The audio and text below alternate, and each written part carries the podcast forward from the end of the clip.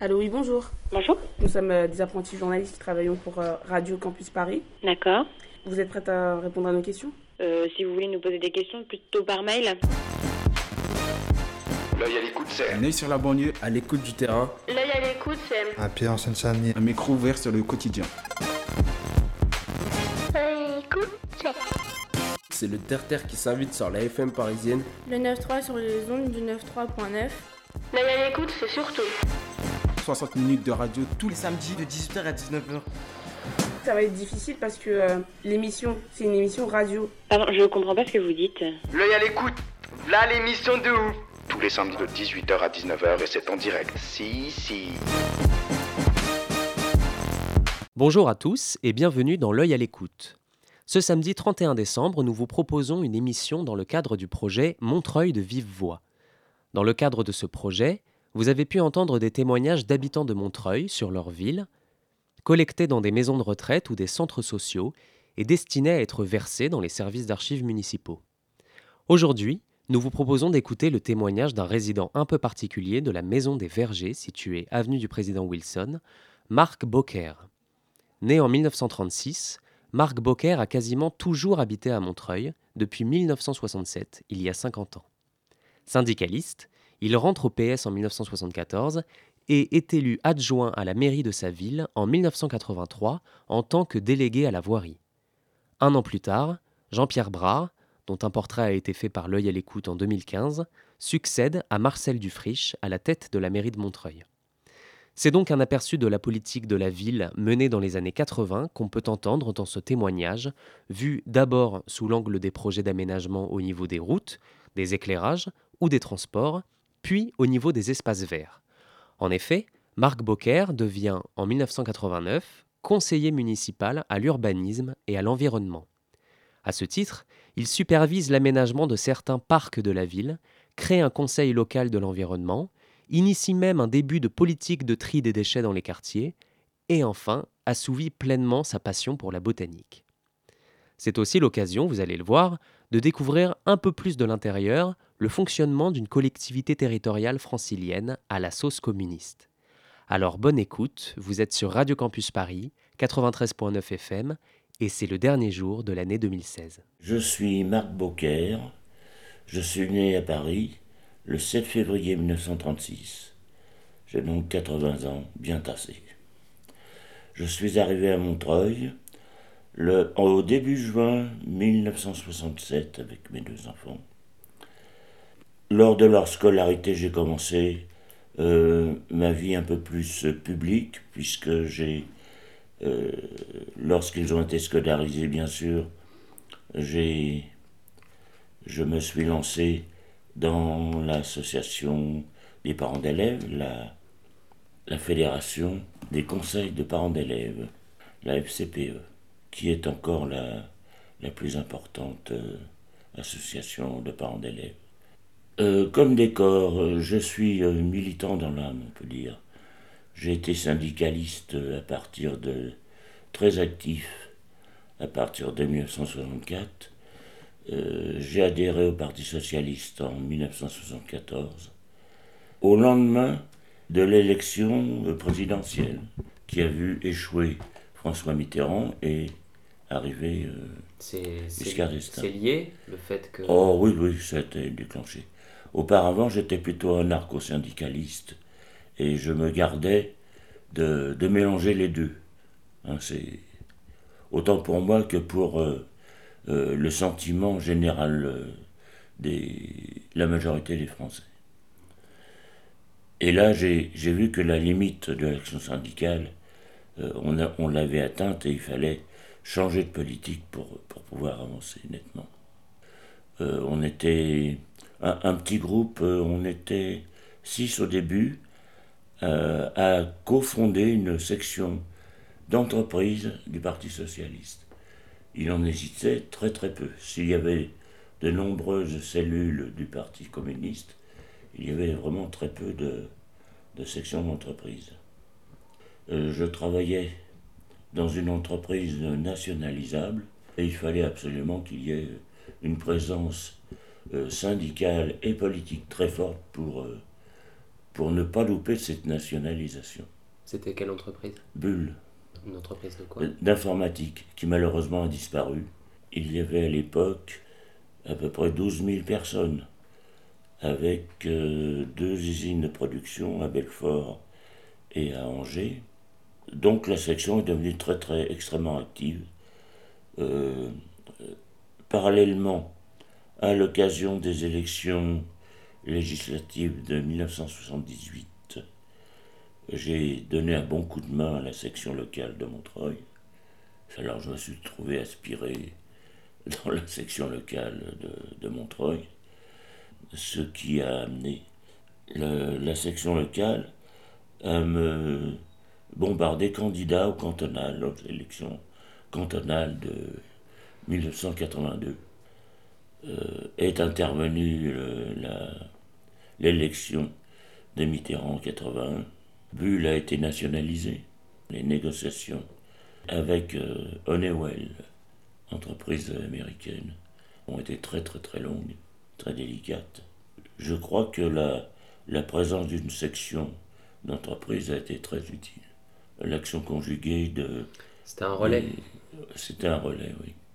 Alors, les élections cantonales euh, dans le canton de Montreuil-Est, où j'habitais, c'est-à-dire le secteur euh, Ruffin-Boissière. Euh, j'ai ramassé une veste, mais enfin, les résultats ont, été nettement plus, plus importants que la fois précédente. J'étais satisfaisant. En 1983, la section de Montreuil m'a demandé d'être sur la liste en position euh, d'éligible adjoint. C'est l'année où Jean-Pierre Brard euh, est élu. Euh, il a été élu en 84. en 83, le maire précédent, Marcel Dufriche, a conduit la liste et resté un an, hmm. comme prévu, ah oui, et, a passé la main à Jean-Pierre Brard. Jean-Pierre Brard, qui était premier adjoint et qui est qui avait été élu pour la première fois en 1971. Il connaissait Montreuil comme sa poche, connaissait tous les gens, euh, non seulement les quartiers euh, en termes d'urbanisme, mais les gens, les populations très diverses suivant les quartiers.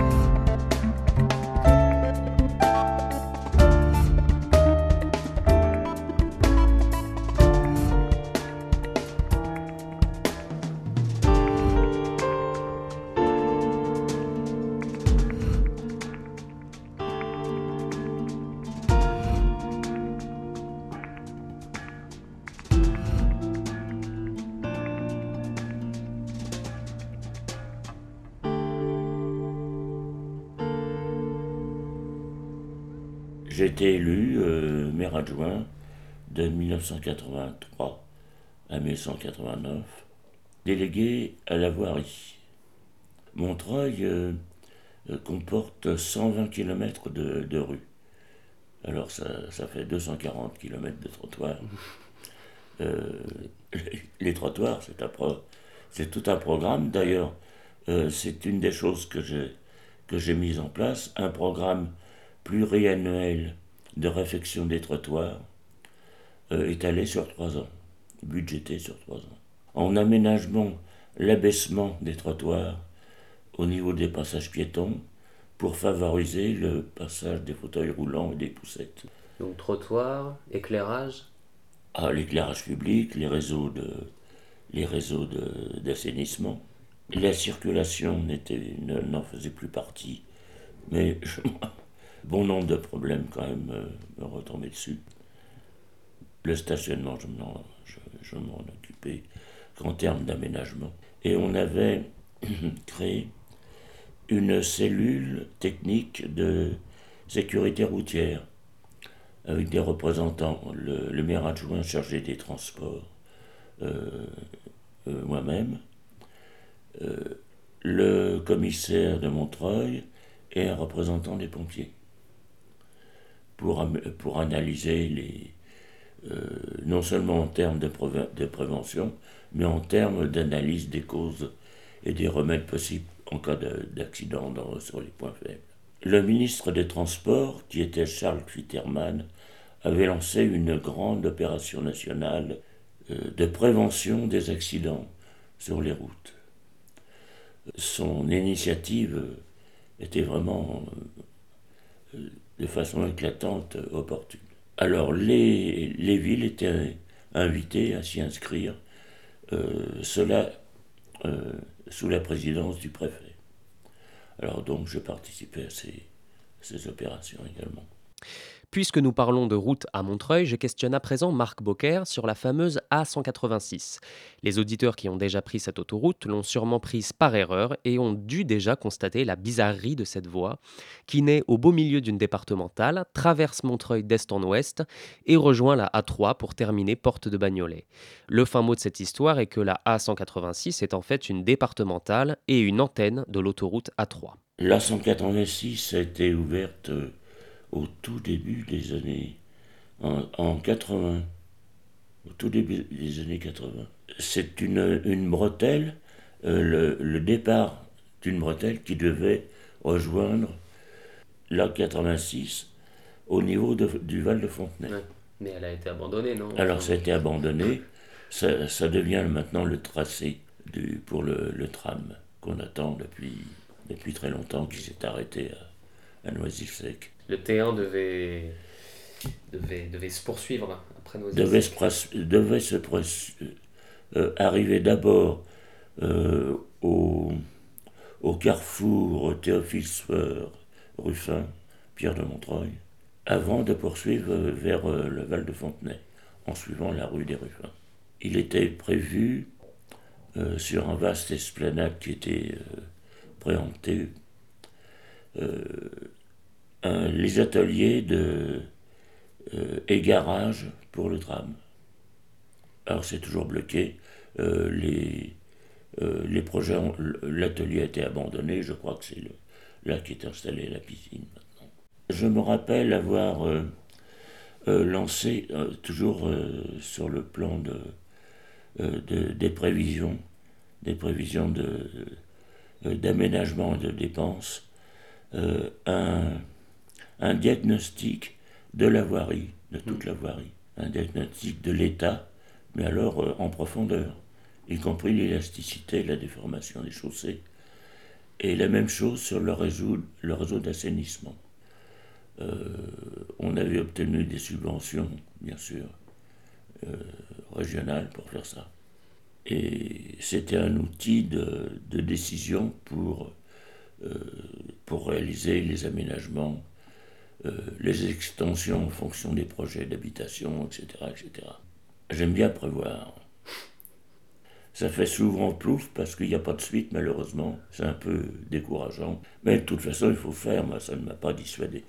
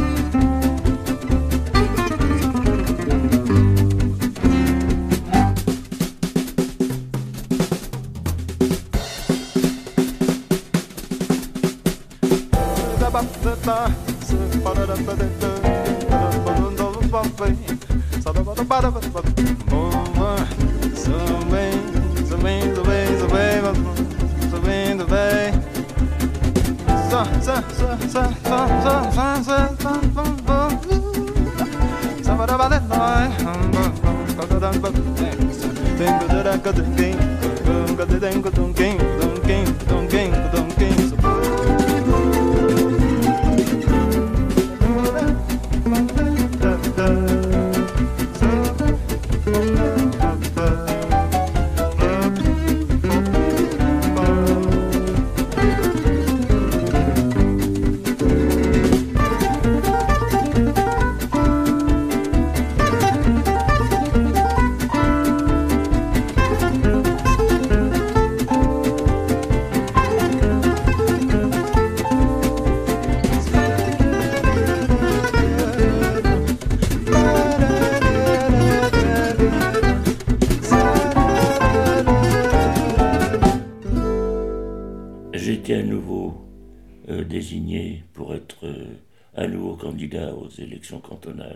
de 88, toujours euh, sans succès, mais nos résultats avaient quand même à nouveau augmenté.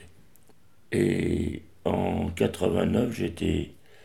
Euh, mon activité professionnelle ne me, permettait plus de, de dégager suffisamment de temps pour être adjoint. Alors j'ai été, réélu, mais comme conseiller. Surpris par cette information, j'ai voulu en savoir plus.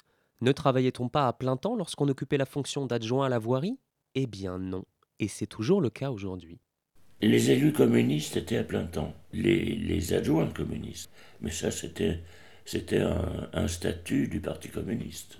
L'organisation du Parti communiste, au point de vue salarial, permettait aux maires et maires adjoints de se dégager à plein temps. En, en, alors, ils versaient au Parti communiste la totalité de leur euh, indemnité et euh, recevaient le salaire standard euh, décidé par le Parti communiste.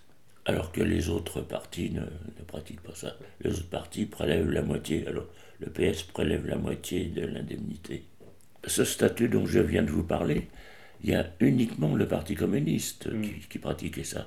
C'était une pratique euh, euh, très spécifique, hein, qui n'était pas décidée par la loi. La loi ne, ne prévoit pas euh, de, statut de l'élu particulier. C'est un, un, très grave défaut. Il faudrait que traiter ce problème, mais traiter, puisqu'on parle aussi de non-cumul, hein, tout le monde en parle, tout le monde l'admet, euh, mais beaucoup, tout en proclamant, ne le pratiquent pas, mmh. freinent des cas de fer. Euh, il faudrait aussi prévoir un non-cumul simultané de plusieurs postes, mais le cumul dans le temps. Mais euh, là, il faut prévoir une formation pour réintégrer les élus dans le, dans le civil. Enfin, tout ça, c'est. Tout le monde a abordé le problème, mais il n'y a, que a que des projets, des avant-projets qu'on a rangés dans les tiroirs. Donc 89 à 95 et 95 à 2001. Alors j'étais conseiller municipal, euh, ce qui me prenait beaucoup moins de temps que comme maire adjoint. Alors moi j'avais choisi urbanisme et environnement. Ça m'a toujours attiré.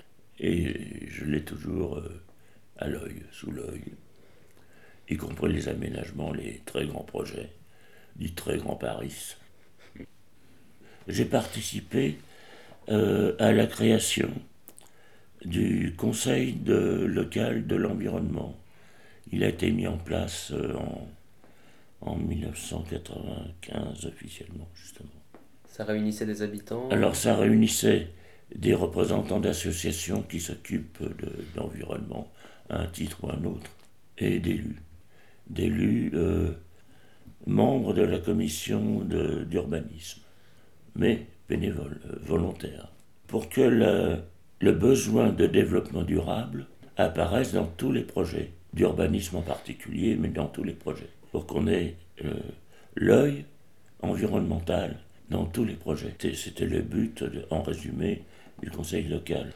il y a eu la réalisation, l'aménagement de, de, la deuxième moitié du parc des Beaumont. Euh, à peu près la moitié avait été aménagée, disons plutôt euh, débarrassée des ronces, etc. Euh, etc.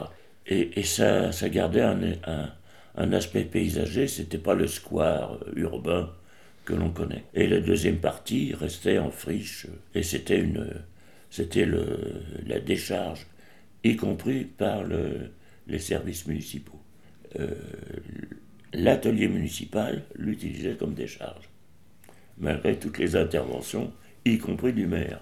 Euh, il existait un, projet d'aménagement de la deuxième partie en square euh, urbain traditionnel, avec un kiosque, un vaste kiosque, un, espace pour monter un manège, des choses comme ça.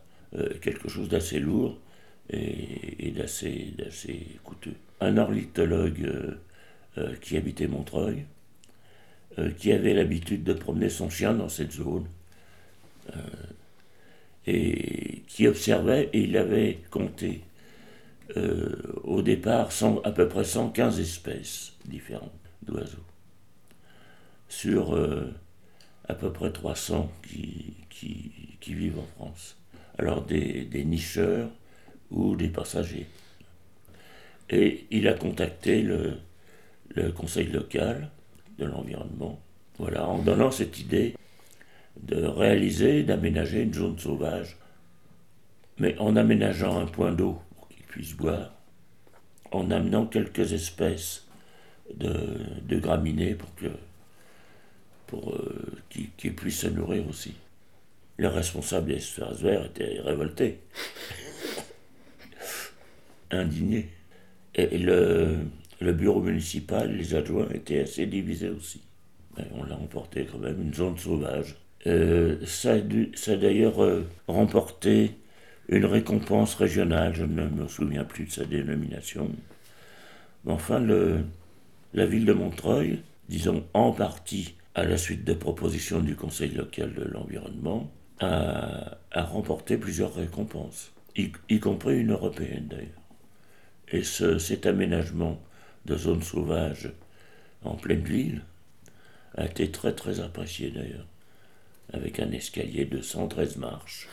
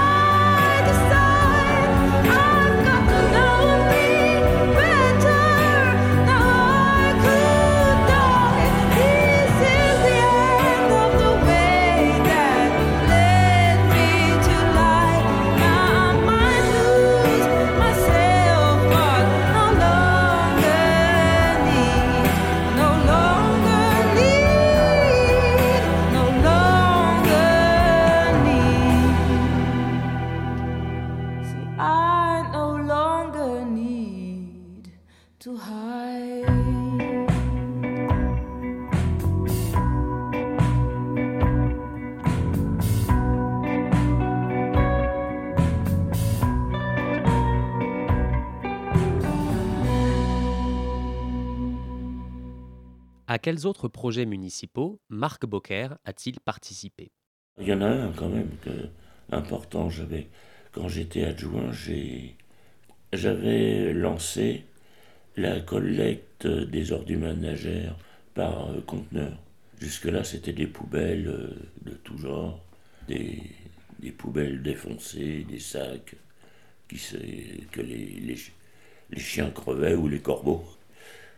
On a mis en place cette, cette collecte euh, qui a été euh, assez facile dans les, dans les zones d'habitation, en immeuble, hein, mais très difficile dans le bas Montreuil où, où il y a des trottoirs comme ça, des stationnements sauvages, etc. Alors on avait commencé par les quartiers les plus faciles pour faire la mise au point, et on l'a fait en trois tranches. Et ça s'est bien passé. Il y a encore des, difficultés dans le bas Montreuil, euh, forcément, mais ça c'est quand même bien réalisé. Et j'avais organisé, alors ça avait été voté par le conseil précédent, et je l'ai mis en place, la, la récupération du verre. Alors au début c'était des conteneurs métalliques en forme de berlingot, d'où leur nom, et ça faisait un bruit épouvantable. Par la suite on, a, on les a remplacés. Euh, euh, c'est pas la ville qui les avait choisis, c'est c'est- il n'existait que des modèles comme ça. Et un, un dixième de la, du prix de, du prix de revente était versé à la Ligue départementale de lutte contre le cancer. Donc on a réalisé ça et ensuite euh, j'ai lancé la, dans le même esprit la, la récupération du papier carton. Il fallait susciter la création des, filières qui fonctionnaient très très mal. Il y a eu une opération, c'est Ségolène Royal d'ailleurs qui l'avait lancée, de, de subvention pour la récupération des, papiers et. Et puis est venue alors une pénible période de- d'incendie de, de- des, des conteneurs. Il a fallu inventer des choses, certains ont été enterrés, mais c'était difficile pour récupérer, etc. On n'est pas vraiment sorti de cette, de cette aventure. C'est le même problème que l'incendie des poubelles dans les, locaux. Il a fallu les sortir sur le trottoir, c'est infernal. Et ça, c'est un, un phénomène qui n'est pas technique, c'est un phénomène social beaucoup plus difficile à traiter et qu'on ne peut pas traiter seulement au niveau local. Il y a eu quand même ce qui a pris beaucoup de temps, euh, qui est très simple à faire mais qui prend beaucoup de temps surtout, c'est la popularisation de, la récupération. Montrer à tout le monde l'intérêt de ça. Alors on faisait des démonstrations, distribuer des tracts sur les marchés, on amenait des, les poubelles, on faisait des démonstrations. C'est très simple à faire, ça demande beaucoup de temps et c'est parfois décourageant. Il n'y a pas beaucoup de bénévoles pour le faire. Bon, eh bien, on doit les convaincre d'abord. D'accord? D'accord. D'accord D'accord. On est tous d'accord. Parce que si on leur demande juste comme ça, eh bien, ils donneront rien. Hein D'accord? D'accord. Ah bah d'accord. Donc il faut leur forcer la main. Main. La main. La main. D'accord, d'accord. D'accord.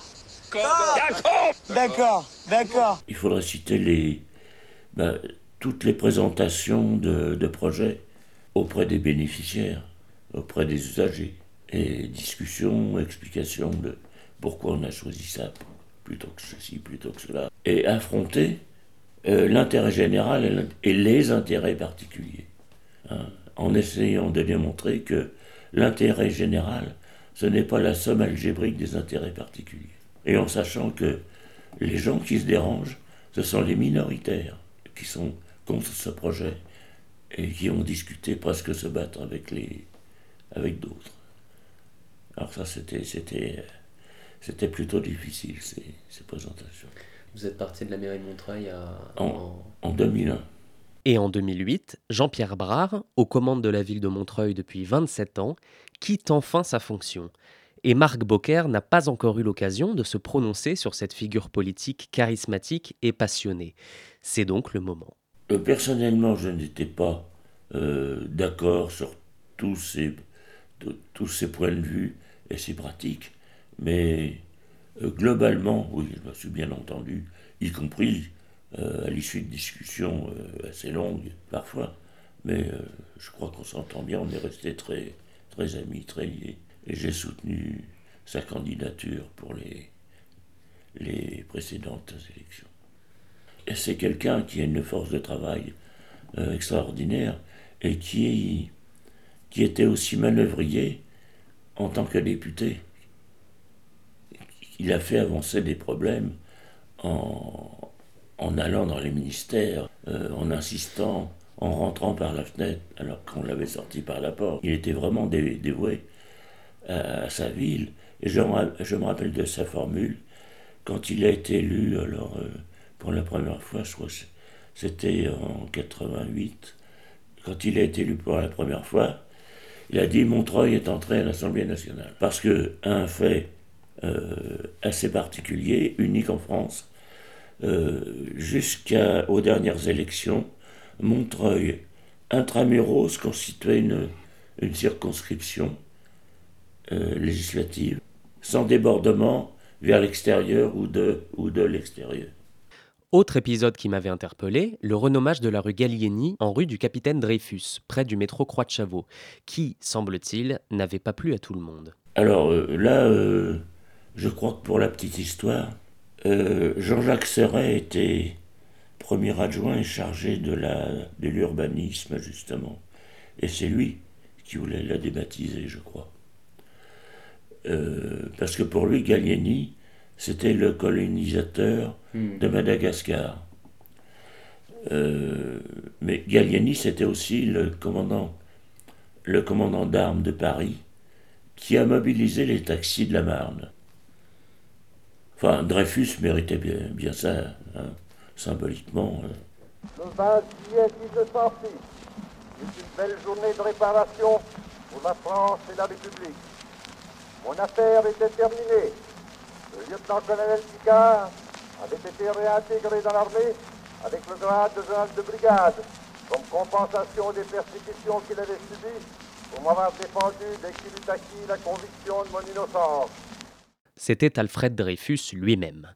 Figurez-vous que Marc Beaucaire est également témoin de la conception du parc Montreux. Il a été aménagé au début de mon séjour au, euh, en 60, euh, 71-72.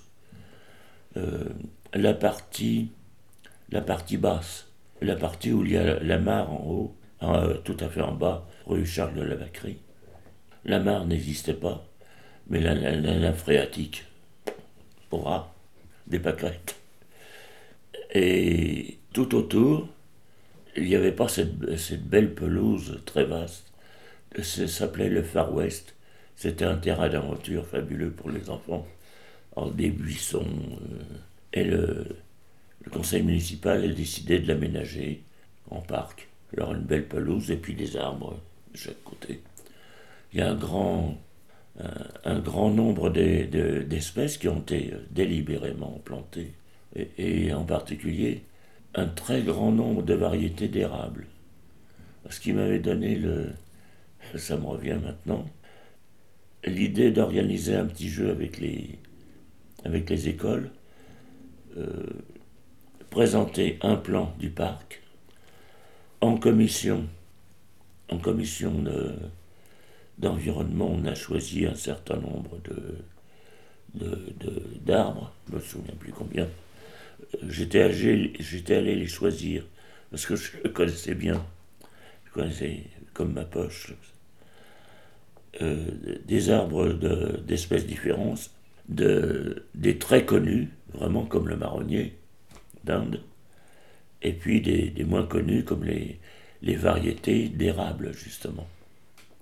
Et puis il y a des copalmes, hein, et puis il y a, il y a même un, cyprès chauve. Il y avait du très facile pour que le, concours soit assez ouvert. Et on l'a doté de, on l'a doté de livres se rapportant à la nature, à l'environnement, etc. Et on l'a dirigé dans une grande mesure vers les écoles. Les écoles étaient particulièrement invitées. Alors euh, certaines n'ont pas répondu du tout.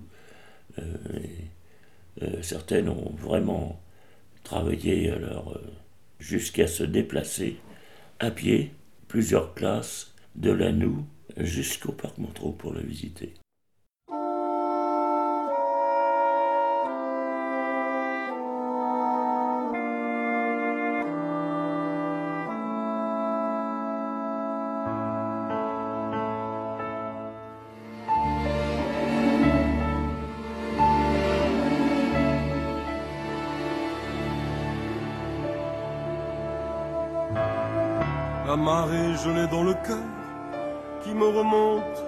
Signe. Je meurs de ma petite sœur, de mon enfant et de mon cygne. Un bateau, ça dépend comment, on l'arrime au port de justesse.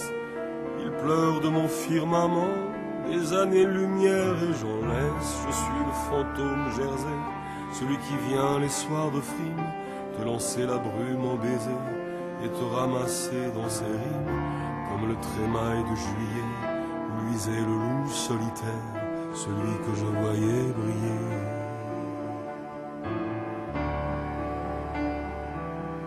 Au doigt du sable de la terre.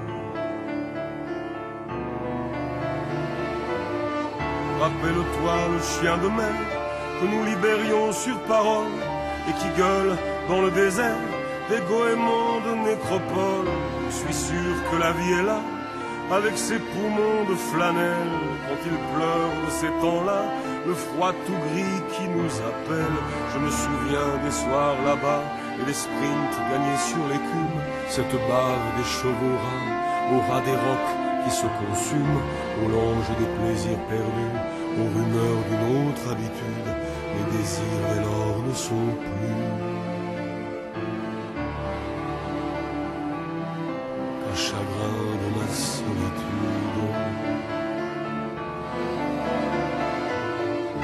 Diable des soirs conquis, avec ses pâleurs de rescousse, et le squale des paradis, dans le milieu mouillé de mousse, revient fille verte des fjords, revient violon des violonnades, dans le port fanfare les corps, pour le retour des camarades, au parfum rare des salons, dans le poivre feu des gerçures, quand j'allais géométrisant mon âme au creux de ta blessure, dans le désordre de ton cul, coincé dans les draps d'aube fine, je voyais un vitrail de pluie.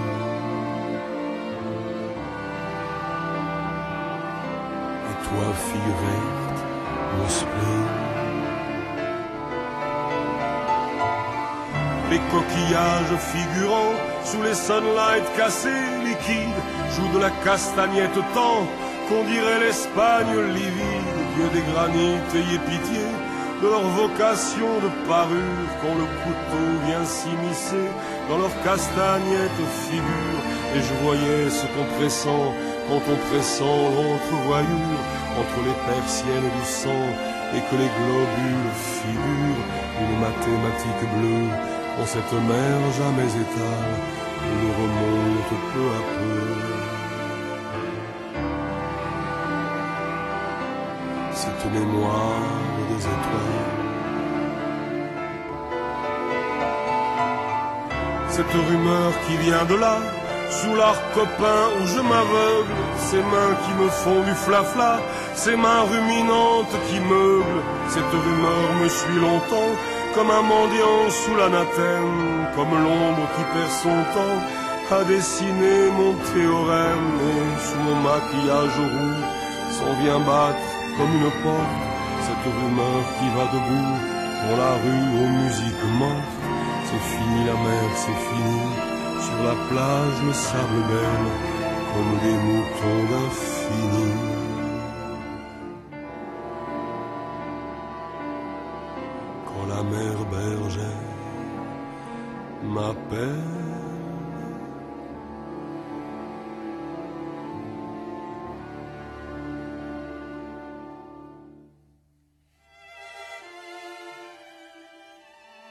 Finissons cet entretien en évoquant les liens que Marc Beaucaire a pu entretenir avec les communes avoisinantes que sont Bagnolet, Romainville, Noisy-le-Sec, Paris, Rony-sous-Bois, Saint-Mandé, Vincennes et Fontenay-sous-Bois. Enfin, Marc Beaucaire se livre sur ses activités post-électorales sa retraite et va même jusqu'à évoquer avec nous l'avenir.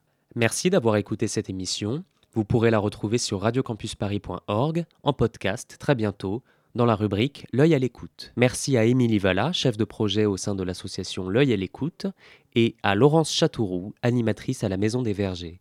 L'équipe du projet Montreuil de Vive Voix vous souhaite une très bonne année 2017.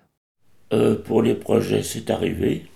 Il y a eu un projet, bon, ben, des projets, quand il s'agit de réaménager, de, refaire une, voie qui est la limite entre deux villes. Ça a été le cas avec Bagnolet, avec Fontenay, réunir les, les responsables techniques pour choisir le type de projet, le budgéter en même temps, bien sûr, et lancer euh, l'appel d'offres en même temps.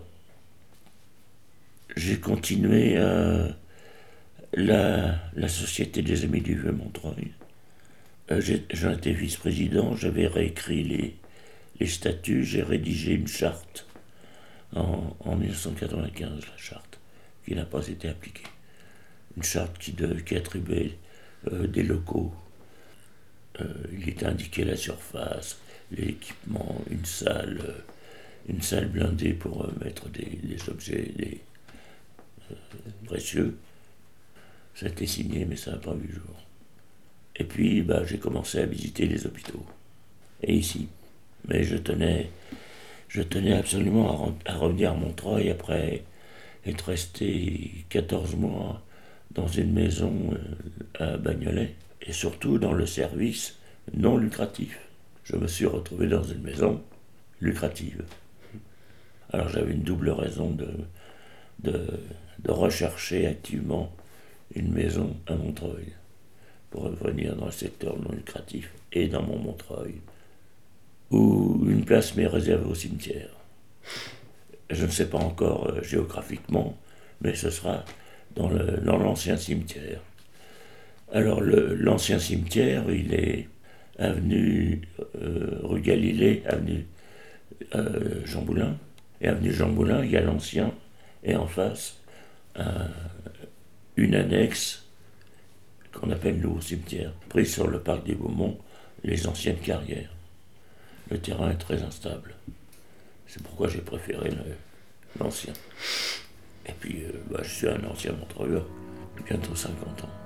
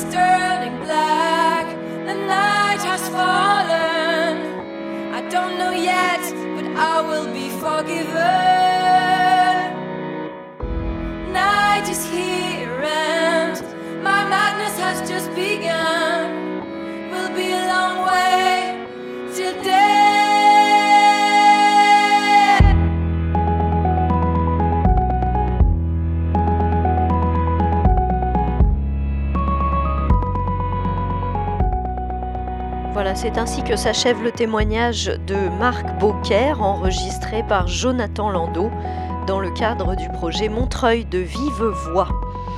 On va terminer cette émission justement avec un petit extrait de l'entretien réalisé avec Jean-Pierre Brard en 2015, toujours dans le cadre des programmes de L'œil à l'écoute, en écho donc euh, au témoignage de Marc Beaucaire. écoute, c'est le 9-3 sur les ondes du 9-3.9. L'œil à l'écoute, v'là l'émission de ouf. Rendez-vous est pris avec Jean-Pierre Brard sur le parvis de la mairie pour une discussion déambulatoire abordant au gré de notre cheminement les mutations architecturales et l'histoire de la ville. Avec sa précédente majorité, il est à l'origine du projet de réhabilitation controversé du cœur de ville. Mais il a vu ce dernier réajusté après sa défaite en 2008 et l'arrivée de Dominique Voynet aux affaires municipales. Moi je dis toujours, hein, on n'est pas riche dans cette ville, donc on a droit à ce qu'il y a de mieux. Pour ça, je suis allé chercher Sisa pour travailler sur le cœur de ville. Il n'a pas accepté tout de suite, il est d'abord venu voir.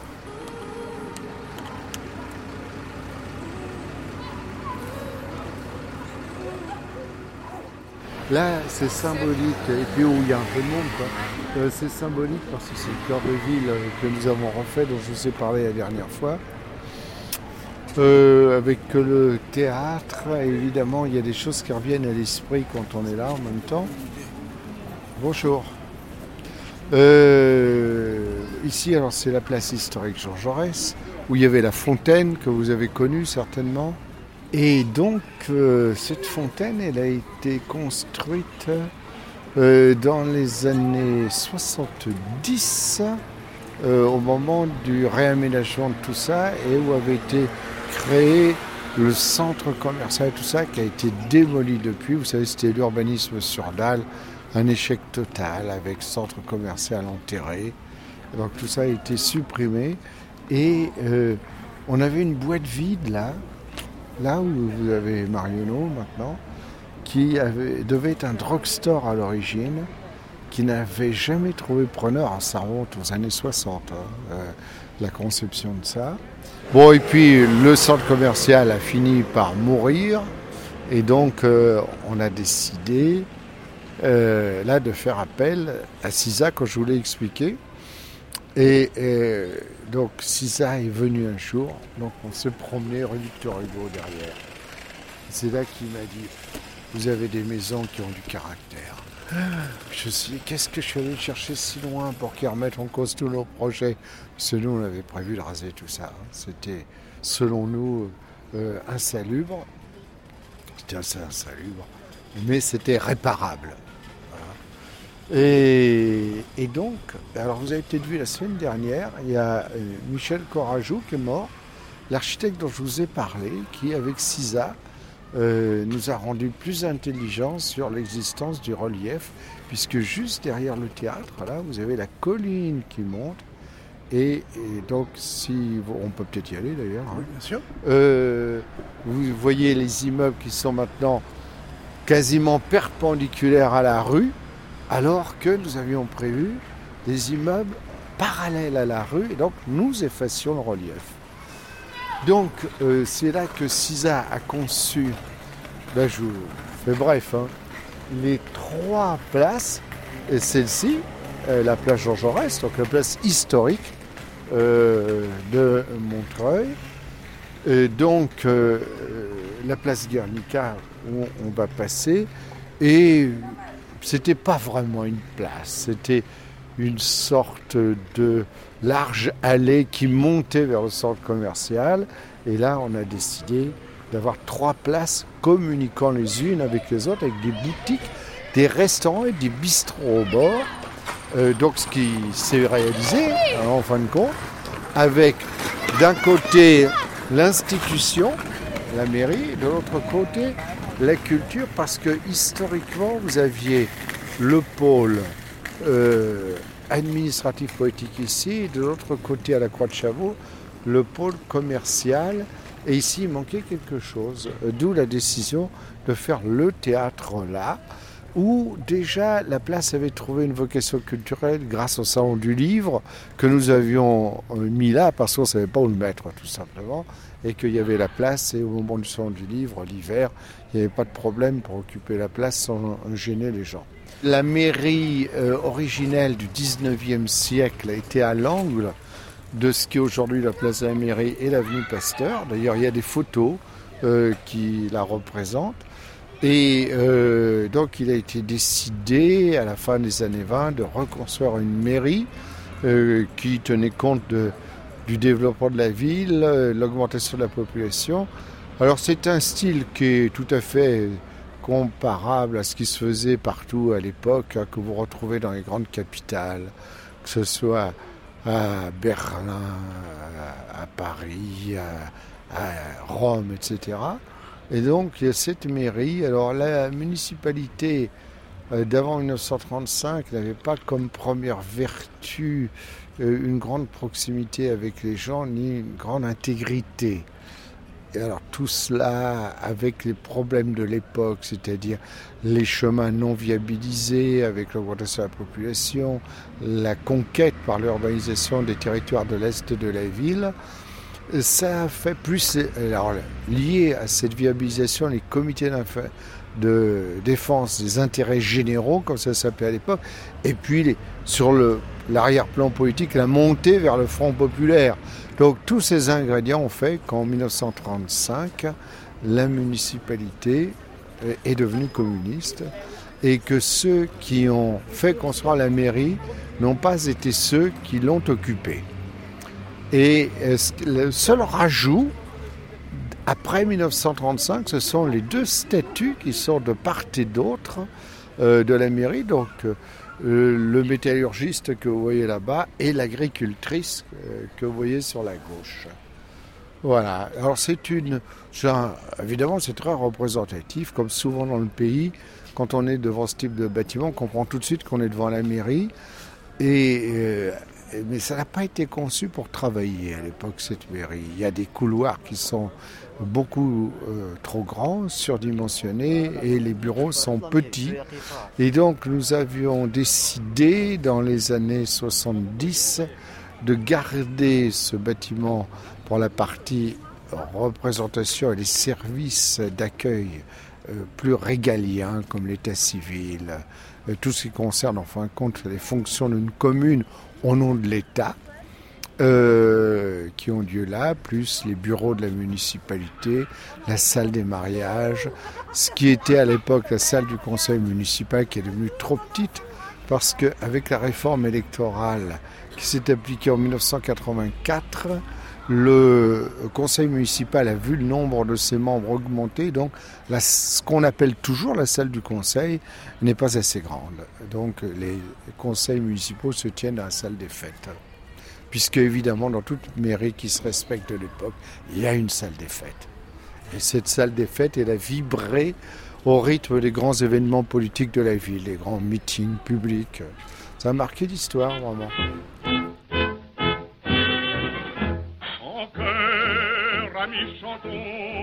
La victoire du Front populaire. C'est dans l'humble maison l'espoir de vaincre la misère. Fini les profiteurs.